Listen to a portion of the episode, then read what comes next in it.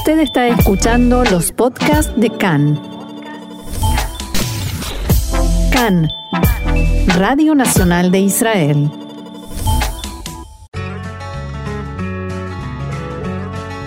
Aquí comienza Bitácora de Israel, rincones, aromas y sabores de nuestra tierra. Continuamos aquí en CAN, Radio Reca en español, Radio Nacional de Israel. Y como lo dice la presentación de este espacio, vamos a pasear.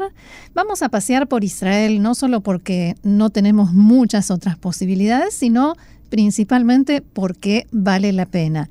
Y para eso contamos hoy con la valiosa ayuda de David Kerpel, que es guía de turismo. Hola David, shalom y bienvenido una vez más a CAN en español.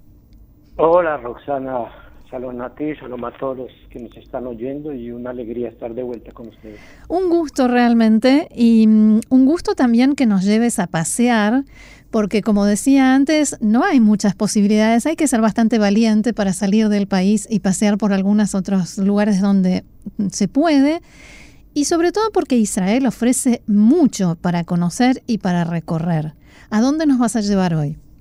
Mira, primero que todo, me gustaría decirte que todos los parques nacionales están abiertos, con ciertas limitaciones de cantidad de personas, pero se puede pasear. Yo he llevado grupos a diferentes parques, así que el que le gusta seguir la naturaleza, los parques naturales y nacionales son una gran alternativa. Pero lo que te iba a ofrecer hoy es que eh, paseemos por Jerusalén, porque a diferencia de todos los otros años en que hemos paseado por Jerusalén, ahora la ciudad está vacía, entonces te puedes dar el lujo de ir a lugares donde hay colas y nadie te molesta y no tienes que demorarte para entrar, puedes apreciar las cosas con tu tiempo, así que eso es una cosa que es un hmm. lujo que no sé si nos lo vamos a poder dar el resto de la vida. Ah, no, es cierto, y, y hay que aprovecharlo, ¿no? Claro, totalmente hay que aprovecharlo porque esto es, eh, esperemos que sea puntual, ¿no? Y mm. un día se acabe. Sí, sí. ¿Por dónde empezamos? Eh, mira, los lugares tradicionales de la ciudad vieja, obviamente vale la pena visitarlos porque otra vez están vacías. Eh, yo he llevado últimamente grupos de turistas israelíes cristianos y dimos un paseo muy interesante por la Vía Dolorosa, que normalmente durante el año está llena de gente en todas las estaciones y no puedes pararte, pero ahora está vacía. Entonces, para toda esa gente es una excelente alternativa. Y la otra alternativa que podemos tener, que hicimos el jueves, miércoles pasado, fue que fuimos a visitar lo que se conoce como la ciudad de David, que es el lugar donde Jerusalén se origina. Y ahí hicimos un paseo maravilloso porque ese es un parque nacional maravilloso, cargado de historia y de cultura. Eh, ¿Cómo es? ¿Es un lugar eh, encerrado, abierto? ¿Tiene eh, distintos recorridos? Contanos más detalles. Claro, la ciudad de David es un parque cerrado, así que también puedes ir con niños pequeños. Hay muchas escaleras, pero igual no pueden irse a ninguna parte, así que eso ya es una, una gran ventaja. Y tiene muchos centros, muchas atracciones turísticas, y no tienes que hacer una o la otra, sino puedes escoger tú solo eh, tu recorrido. Eh, obviamente, como es un parque histórico, tiene mucha historia y mucha arqueología y conviene o ir con un guía o si no tomar una gira o una visita con un guía local que te puede enriquecer mucho los conocimientos.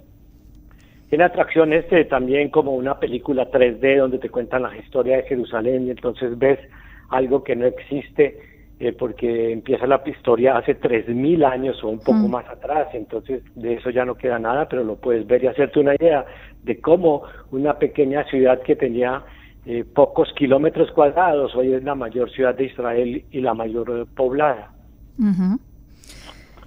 ¿Cuánto tiempo se necesita para hacer el recorrido completo y cuántas posibilidades hay distintos, distintas alternativas? Claro.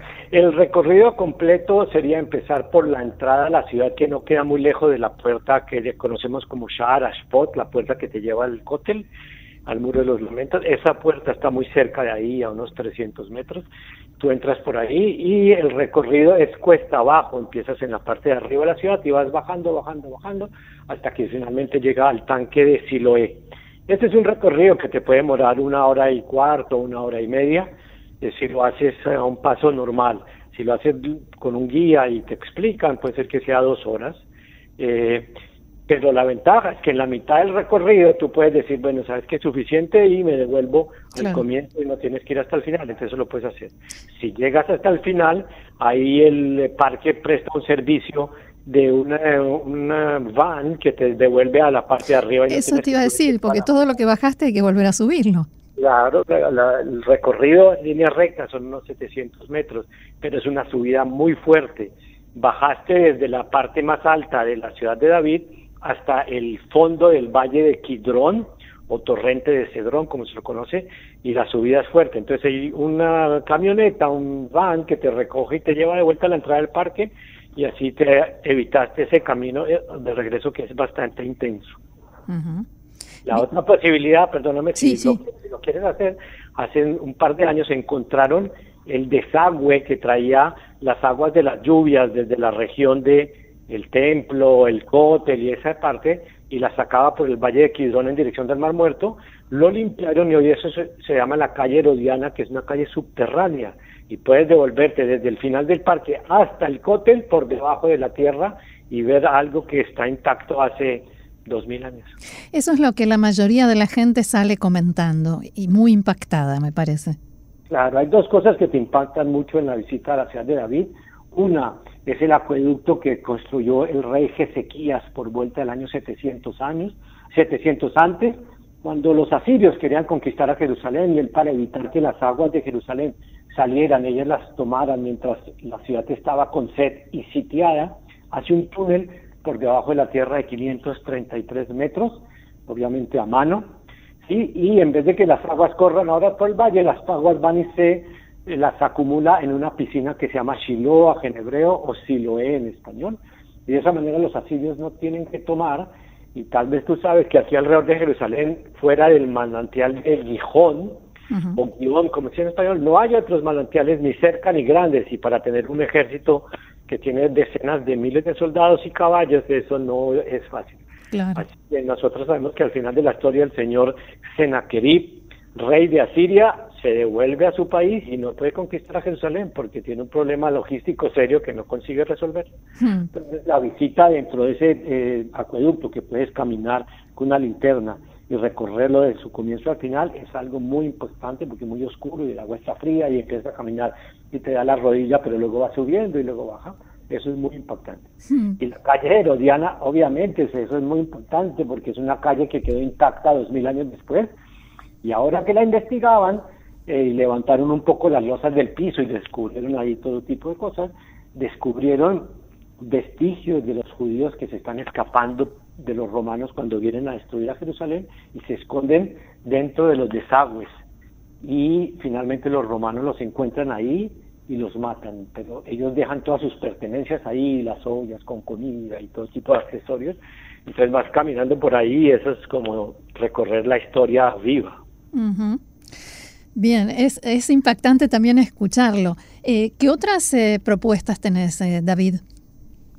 bueno, mira, una de las cosas que se puede hacer en la ciudad vieja es un paseo por los techos. Normalmente cuando vas de turista no tienes tiempo de nada, pero hay tres o cuatro techos estratégicamente ubicados que si te subes ahí puedes ver la ciudad y puedes conocer un poquito la geografía y sus perspectivas.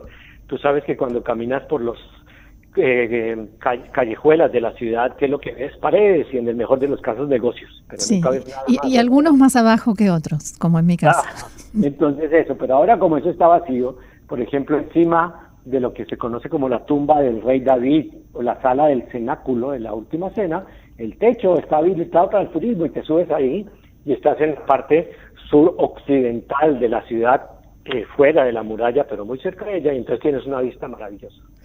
Y en el centro de la ciudad, donde se une el barrio judío con el barrio eh, cristiano, ahí hay otro techo más que se los conoce como techos de Galicia, porque eso lleva a unas yeshivot de Galicia, y ahí te subes y estás bien en el medio de la ciudad vieja y puedes ver todas las iglesias y los campanarios y las mezquitas y las sinagogas y estás en una ubicación y al frente tuyo tienes el Monte de los Olivos. El tercer techo que se puede visitar es en el, en el hospicio austriaco que queda al lado de la tercera estación de la Villa Dolorosa y ahora estarías en el nororiente de la ciudad, diametralmente al otro lado, y ahí ves toda la región del barrio árabe, muy bien las mezquitas y bueno, todo a tus pies porque ese es un lugar alto y perfectamente ubicado para ese propósito. Y en esos casos, cuando decís hay que subir, hay que subir mucho. Mira, el, em, el techo de sobre la tumba del rey David son dos pisos, no mm. es tan grave. Eh, el techo de Galicia es un piso nomás y luego ah. cuando estás en el techo subes otro medio más, pero como hay todas las edificios son de un piso, estás en, la mayoría del tiempo encima de ellos. El techo de, lo, de los pisos austriacos eh, es un quinto piso, pero hay un elevador hasta el cuarto. Ah. Entonces, eso. Y cuando terminas la visita ahí, eh, ya hacemos una propaganda. Estos señores del hotel tienen una cafetería estilo austriaca donde se sirven un café delicioso. Y una torta de, manzana, espectacular. Una torta muy conocida en Austria que se llama Sachertorte, que es una torta de, de, chocolate. Y ahí te puedes deleitar eh, para terminar el paseo. Así que ya es un final con broche de oro. Justamente te quería preguntar respecto a la gastronomía, los lugares que ofrecen eh, todo tipo de comida en Jerusalén. ¿Cómo está la situación? ¿Hay en lugares abiertos, se puede ir en cualquier momento, hay que reservar, ¿hay movimiento o la gente está más eh, en su casa? Mira, en el barrio judío eh, hay una o dos cafeterías abiertas nomás, el resto de lugares están cerrados. En el barrio árabe los negocios de hummus fuera de uno que vimos abierto, porque igual la gente también tiene que comer, que es el mm. famoso Abu Shukri en la vía de Dolorosa Quinta Estación, él está abierto, pero otro, como se llama Lina, que tenía tres sucursales, mm. eh, solo tiene una abierta que es muy pequeñita, tiene tal vez 10 puestos para sentarse, porque la gente normalmente viene, eh, agarra la comida y se la lleva a su casa, ¿no?